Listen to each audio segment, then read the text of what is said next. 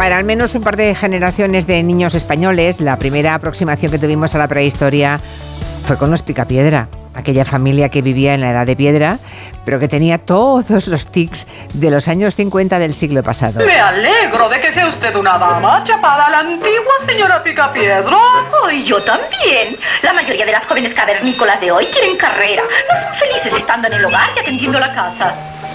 Bueno, yo sí. Además, a Pedro no le gustaría de ningún otro modo, ¿verdad, amor mío? No, no me gustan esas esposas intelectualoides. Me gustan como tú, bonitas e inútiles. ¿Inútiles? Cuando un hombre contrae matrimonio, se supone que él debe trabajar y la mujer quedarse en casa a no hacer nada. ¿No hacer nada? Y le echa de casa, claro. Bueno, luego llegaron, si me permiten la broma de los Picapiedra, porque nos traen a todos muchos recuerdos. Luego llegaron los libros de texto, llegaron las películas, las clases de historia de la escuela, los museos que hemos ido visitando. Pero observen que siempre nos hablaron de el hombre de las cavernas. O sea que se ha ido construyendo un relato de la prehistoria en el que las mujeres, fíjense, no están, no cuentan. Dirán, bueno, lo de siempre. Bueno, puede que sí. Nada nuevo bajo el sol, es verdad. Hasta que han llegado historiadoras como Marga Sánchez Romero. Doctora Sánchez Romero, buenas tardes. Hola, muy buenas tardes, Julia. Ella que es catedrática de prehistoria y vicerrectora en la Universidad de Granada y bueno, como lleva años visibilizando el papel de las mujeres en esa etapa de, la prehistoria, acaba de publicar un libro muy interesante que se llama Prehistorias de Mujeres. Ya hemos hablado un poco de, su prologuista, que es nuestro Miguel Ángel Cajigal, nuestro colaborador, Marga, y ya hemos publicitado que mañana vais a estar los dos juntos en Málaga, ¿verdad? Hablando, hablando de arte y bueno, mujeres, prehistoria y arte, ¿no? Un poco todo eso. Sí, sí, vamos a hacer una mezcla entre bueno, lo que significa realmente el arte y la arqueología, la historia, para el discurso que se hace sobre, la, sobre las mujeres en el pasado. Yo creo que va a ser muy interesante. Seguro que es muy interesante. Mañana tenéis la sala, es en el Museo Thyssen, ¿no? Exactamente, sí, en el Thyssen. Mañana tenéis la sala a reventar, estoy completamente Eso segura. Espero. Eso espero, sí, sí. Bueno, este libro de la doctora Sánchez Romero se publicó el día 11 de octubre, o sea, ya, ya tiene unos, unos meses, eh, Prehistorias de Mujeres se llama, y, pero ya vais por la cuarta edición Así que supongo que eso demuestra que hay eh, gente interesada en saber cómo vivían las mujeres prehistóricas.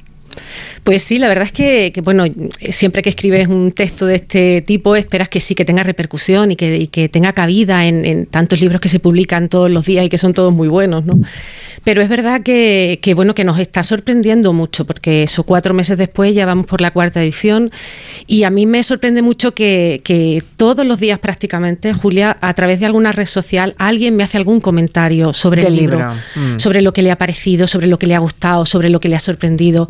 Y eso es quizá el, feedback más mm, mejor que estoy teniendo, ¿no? El, el ver cómo la gente que por supuesto no tiene que saber nada de prehistoria, no, la mayoría no saben nada de prehistoria, está recibiendo y están entendiendo. Yo creo que el libro se ha entendido muy bien y eso pues me pone muy contenta, claro que sí.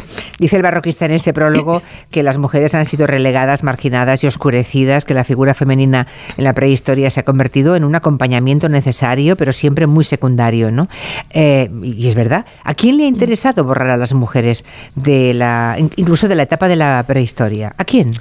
Pues a, la sociedad en general, la sociedad patriarcal en la, que, en, la que, en la que vivimos, que tiene que seguir manteniendo las desigualdades. Esta sociedad funciona a través de desigualdades y tiene que haber una sociedad eh, que, en la que los hombres eh, y las mujeres no sean iguales. Y para mantener eso, esos discursos sobre la desigualdad se recurre a muchas estrategias y la historia, el discurso histórico ha sido muy importante a la hora de generarlos porque se dice quién es importante, quién hace las cosas importantes en la historia, por tanto, quién tiene más valor y quién no tiene valor porque no está en la historia, no ha hecho nada relevante por las sociedades. Lo, grave es que, lo grave es que estamos contando la historia, bueno, en este caso la prehistoria, no como fue, sino sino como somos, ¿no? Como somos los que la contamos, los que la han contado en los últimos siglos. Claro, es que, mm, a ver, eh, siempre que miramos al pasado lo hacemos desde una perspectiva muy presentista, intentamos justificar y ver, ¿no? Eh, tú has puesto, has empezado poniendo Los Picapiedras, que para mí también era una serie casi de culto, ¿no? Cuando era pequeña, o sea, que a mí me gustaban Los Picapiedras, eh, pero, pero lo que se hace en ese, que Los Picapiedras se estrenan en 1960, lo que hacen es justificar una realidad y además mm, muy, mm, muy en un entorno en el que después de la Segunda Guerra Mundial, en el que las mujeres han estado trabajando en fábricas, como sabemos, ¿no? Y han estado, pues ahora toda esa vuelta a, su casa la justifican como, bueno, esto ha sido un, momento determinado, pero fijaros que es que somos así desde la prehistoria, ¿no? Y te llevas a la prehistoria comportamientos presentistas para que la gente los entienda como naturales, como esenciales. Exacto. Como no discutibles. Es, lo más natural que sea así, así debe seguir siendo, ¿no? Eso es, eso es. Entonces, mm. eso, esa, esa historia que además eh, no debemos negar que en la mayor parte de las ocasiones, desde el siglo XIX, la historia y la arqueología la escriben los hombres que están interesados en unos aspectos y nosotras no estamos ahí. Es que nosotras no, eh, no tenemos relevancia social en el XIX y por tanto, pues ¿para qué vamos a estar en la historia si no, si no podemos ni votar? Eh, mm. ¿qué, qué, qué vamos a hacer, no? Que, por cierto, en el Museo Arqueológico de Almería, solamente una de cada tres figuras humanas representadas son mujeres, una de cada tres, y dirán, jo, bueno, lo peor es que es el museo en el que hay más representación femenina. O sea, hay otros en los que no llegan ni al, ni al 15%, ¿no? Sí, Sí, efectivamente. Y eso es muy grave, Julia, porque, porque claro, cuando una niña o una mujer entra a un museo, y, yo entiendo que quien entra a un museo de historia sabe que, la gente que ha hecho ese discurso sabe de historia, y claro que saben de historia, ¿no? Pero claro, cuando entran y, ven eh, hombres en primer plano haciendo las actividades que hemos considerado importantes y las mujeres en, un, en una posición secundaria, eh, siempre con un bebé o, con un, o con algo de cocina que no se explica, sino simplemente se sitúa eh, en, una, en, un, en, eso, en un segundo plano. Claro, los chicos entran y ven a señores que se parecen, no a ellos, porque tampoco es que vean muchas representaciones infantiles en los museos, pero ven a señores que se parecen a su padre, a su abuelo, a su tío. Eh, ellos son los que han hecho la historia. Y las niñas no, ven esos referentes, no están. Entonces, claro, cuando, cuando te plante, se plantean, bueno, si yo sí estoy, porque yo sí soy importante, mm, eh, los hombres hemos construido la historia, vosotras no. ¿A qué ¿Qué, más queréis? ¿no? ¿Qué, queréis si, si no habéis construido la historia, no habéis construido la sociedad en la que vivimos? Hmm. Claro, hay un concepto central en el relato de la prehistoria, que es la caza, ¿no? Siempre nos han contado que lo fundamental para la especie humana fue la caza, que era la actividad fundamental, que solo hacían los hombres, y que las mujeres pues estaban en la cueva allí cuidando a las criaturas y eh, recogiendo bayas para, para, bueno, para comer, ¿no? Pero igual resulta que la caza no era tan fundamental en la economía prehistórica, ¿no? Y, o igual eh. las mujeres no estaban excluidas de esa caza. Pues las dos cosas, efectivamente. Primero, la caza es una parte, un aporte proteínico importante a la, dieta de las poblaciones de que se llaman cazadoras recolectoras, pero la parte más importante viene sin duda de la recolección, independientemente de que la hagan las mujeres o los hombres, ¿no? La, parte más, relevante y más importante de, la dieta viene de la recolección.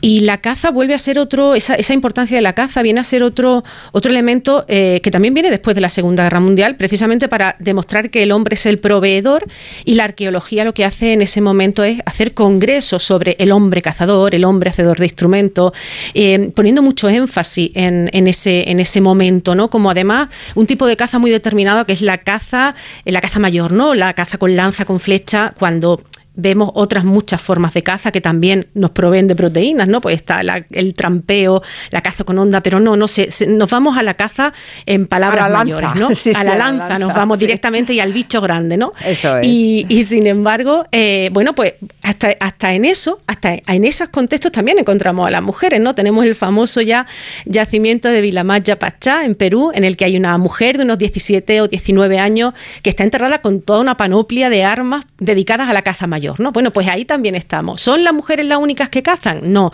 ¿Son las que más cazan? No. ¿Pero cazan? Sí, pues por tanto, porque vamos a ocultarlas, ¿no? De hecho, en esas sociedades se ha estudiado que hasta el 30% de las sepulturas que tienen armas dedicadas a la caza son de mujeres, con lo cual tampoco es un porcentaje pequeño, ¿no? Es dicen que son mujeres, que no, puedo entenderlo. ¿No lo dicen bueno, qué pasa? Eh, a ver, es que el discurso ya venía hecho. Eh, es, evidente que, ahora las nuevas eh, metodologías y la aproximación Em, científica que podemos tener ahora pues, en, arqueología, además em, eh, muy asumible y muy asequible, ¿no? Pues podemos hacer ADN, podemos hacer, péptidos, podemos hacer isótopos.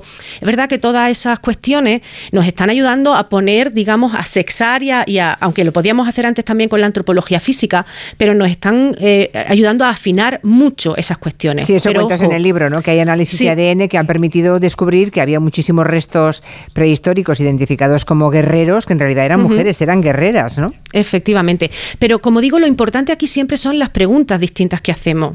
Eh, en, la, en ciencia lo importante siempre son las preguntas. Ahora estamos preguntándonos, oye, ¿de verdad que no había nada más que hombres cazando? ¿De verdad que las mujeres no participan en conflictos violentos? Hmm. ¿De verdad que las actividades de mantenimiento son tan poco relevantes histórica, social o políticamente como se nos ha contado? Entonces, esas preguntas están haciendo que podamos utilizar esa metodología para para encontrar nuevas respuestas, ¿no? y así es como avanza la ciencia. Hace unos años eh, recuerdo que hubo grandes titulares en, prensa que decían que las mujeres ah, habían sido obviamente autoras de algunas pinturas rupestres. Claro, lo alucinante aquí es que hasta ese momento nadie se había barajado nadie se lo hubiera planteado, o sea, nadie barajó siquiera esa posibilidad, ¿no?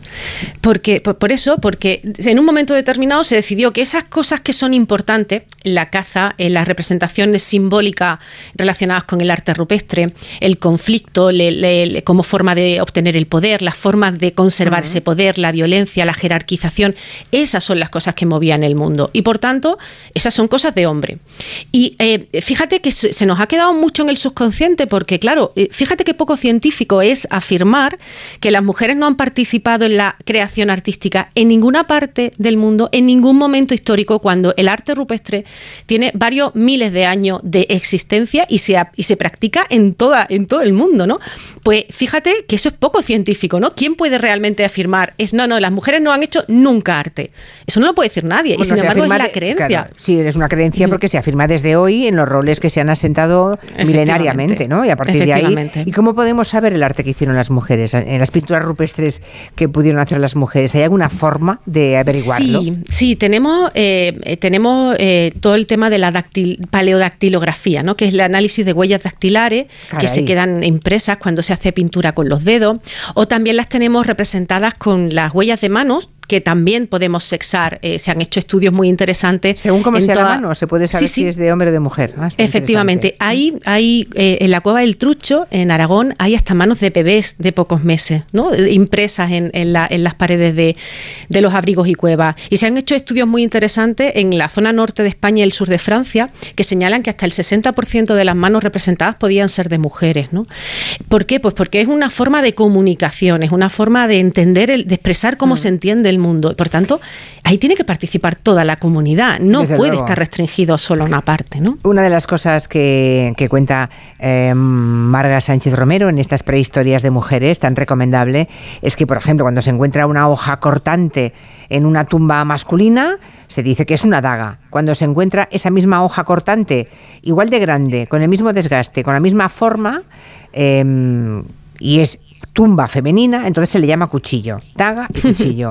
Curioso, ¿no? ¿Cómo, sí, es, bueno, el nombrar las cosas. Esto ¿Cómo se nombra en función de la expectativa de rol que asignamos? ¿eh? Claro, se nombra y se, y se cualifica, claro, a partir de ahí, imagínate. ¿no? Pero a mí lo que me parece más grave de esto es, ah, en el supuesto de que, la, de que las, digamos, las mujeres prehistóricas se ocupasen de, por razones obvias, de, criar a, sus hijos, la cooperación, el acto de cuidar y de sacar adelante y de proteger a los hijos, es tan importante o más que cazar para la evolución de la especie y para la supervivencia de la especie.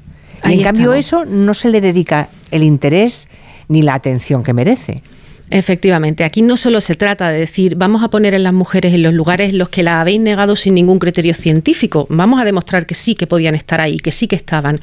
También se trata de decir, ojo, es que esto no nos hace más importante, lo que nos hace importante en la historia son esos trabajos que las mujeres eh, han desarrollado históricamente a lo largo de todo el de toda la duración de, de, nuestra, especie hasta la actualidad. Seguimos no encargándonos ese trabajo porque así así estamos, ¿no? Así nos sucede el pelo todavía hoy. Efectivamente, o sea, seguimos en la carga de cuidado, el trabajo de cuidado está sobre todo en las mujeres y sigue estando en la actualidad. Es verdad que se han incorporado muchos hombres al cuidado, pero sigue estando en manos de mujeres.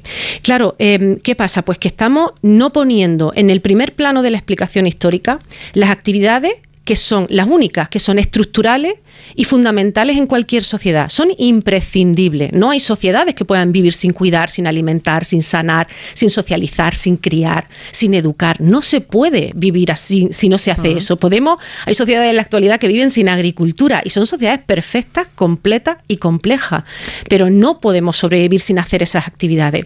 Bueno, pues, perdona, sí. No, no, no, acaba, acaba que esas actividades que son, como digo, las que nos permiten hacer comparaciones, ver cómo evoluciona la tecnología, la esas no aparecen en la historia. Como si no tuviera trascendencia. Es curioso. Bueno, y, y, de los partos, ¿sabemos cómo eran los partos? ¿La lactancia, la crianza? Empezamos a saber, empezamos a saber, porque esto es otra cuestión que también al estar vinculada a las mujeres se ha naturalizado. Todo lo que tiene que ver con la maternidad, la crianza, la lactancia se naturaliza y al naturalizarse no se entiende que no necesita ser explicado históricamente, socialmente y no la vemos. ¿no?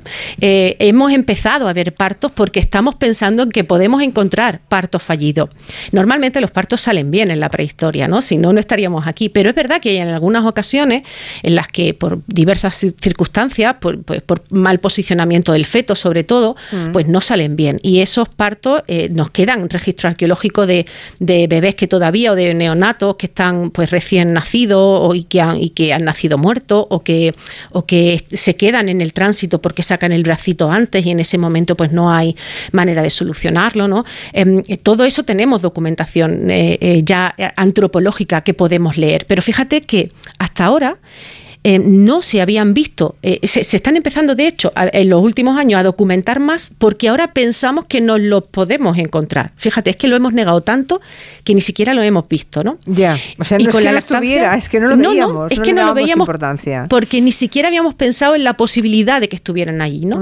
Y lo mismo pasa con la lactancia, que, que, lo entendemos como una cosa absolutamente natural, aunque el debate actual de la lactancia es tan rico y tan, ¿no? Y tiene tantas perspectivas y vertientes distintas, pues en la prehistoria también eran, eh, no era una cuestión solo y esencialmente biológica, sino que había muchas cuestiones que tenían que ver con comportamientos sociales. ¿A quién se desteta antes? ¿A niños? A niña en una sociedad de uno, en otra sociedad de otra. Podemos saber con el estudio de isótopos cuánto dura ese destete en determinadas sociedades. Podemos saber que en la leche materna se sigue dando a, niños y niñas que están enfermos y que, bueno, se utiliza casi como una, como una medicación durante más tiempo que al resto de, su, de sus compañeros de edad, ¿no? Bueno, pues todas estas cosas nos demuestran que, eh, que las sociedades en el pasado también se enfrentan a cuestiones muy diferentes y que utilizan estrategias mm, distintas en cada una de ellas, ¿no? Que no hay nada que sea todo, todo biológico, ¿no? Aquí hay un oyente que hace una reflexión interesante, dice que la, Luis dice que en la mitología clásica los dioses de la guerra siempre han sido masculinos, Ares, Marte, eh, pero en cambio recuerda, y es verdad, no había caído en la cuenta, que todos los, que las diosas de la caza eran femeninas, Artemisa, Diana, y seguramente si crearon diosas para la caza, es que probablemente la memoria milenaria que tenía esa civilización es que venían de ahí. Claro, es muy probable ¿no? que, que, que, eh, la, lectura que se hace, y fíjate que el mundo griego y romano ya es muy patriarcal ¿no? y, es, muy androcéntrico, y, pero fíjate cómo esa, cómo esa memoria, esa reconstrucción de, lo que ha pasado en ¿eh? momentos anteriores em, queda reflejado en eso, es cierto, es cierto, pero... Mm, Ahí ha quedado. La primera vez que encontramos evidencias de la existencia de la diferenciación social, escribe eh, la doctora Sánchez Romero en este libro, ah, fue hace 4.500 años, o sea, la existencia, digamos, de clases sociales. 4.500 años. ¿Y en, qué, en, qué, se diferencian? ¿En qué veíamos esas enormes diferencias? La desigualdad ya entonces. La desigualdad en social en general la podemos ver sobre todo a, través del registro funerario, es decir, de la, de la sepultura y de los objetos que se sitúan en esa sepultura. Y evidente los ricos siempre se fueron a la tumba eh, con sus, con sus cositas. Con sus cositas. Claro. sí, efectivamente. Y bueno, ¿de qué depende la riqueza? Pues depende de la, de la, de la escasez o no del producto, ¿no? Cuando tú te encuentras, por ejemplo, en el mundo argárico, que es como denominamos al, a la edad del bronce en el sureste de la península ibérica, pues te encuentras en tumba femenina una diadema de oro o una diadema de plata, pues tú sabes que esa señora era muy importante, igual que cuando te encuentras una espada o una alabarda en una tumba masculina, ¿no? Y, y, y bueno, pues esos son referentes de identidad social de una clase social social elevada. Y luego te encuentras gente que no tiene absolutamente nada, o gente que tiene cerámica o tiene punzones, y esto nos sirve para intentar diferenciar distintas eh, clases sociales que, que, bueno, que, que ya que, son las que empiezan a, a, demostrarse. ¿no? ¿Y también había diferencias entre las tumbas de hombres y mujeres? En las tumbas de hombres y mujeres, fíjate que nosotras desde la... No se, desde, no, no, se ven las desigualdades, porque ¿en qué lo podríamos ver? Pues en distintas, en, en, en, cuerpos distintos, o cuerpos más maltratados, o, cuerpos más ajados, y no lo hay, o la alimentación, tampoco hay diferencia entre mujeres y hombres. Pero eso no significa que no hubiera ya algunas diferencias entre, entre mujeres y hombres bien establecidas, porque como hemos dicho, cuando llega el mundo griego y romano, ya están, ya, ya se escriben, ya se, se ponen negro sobre blanco esa, esas diferencias, ¿no? Y por tanto, tiene que ser un proceso muy lento, muy lento. Ten en cuenta que estamos hablando de prehistoria, son miles de años, cientos de miles de años. Son procesos muy lentos, pero que terminan culminando en esa, en esa desigualdad cientos de miles de años que nos han traído hasta aquí. En darle la vuelta a todo esto, revertir todo esto, pues mm, necesita una, un trabajo de investigación, en este caso en arqueología, como el que ha hecho Marga Sánchez Romero en este libro, Prehistorias de Mujeres, que nos ha interesado tantísimo. Bueno, a ver si en vez de cuatro ya vais de, en, dos semanas, a ver si ya vais por la sexta o la séptima edición. Ojalá. que vaya muy bien mañana ese encuentro con el barroquista en Málaga. Muchísimas gracias, Julia. Gracias y hasta pronto.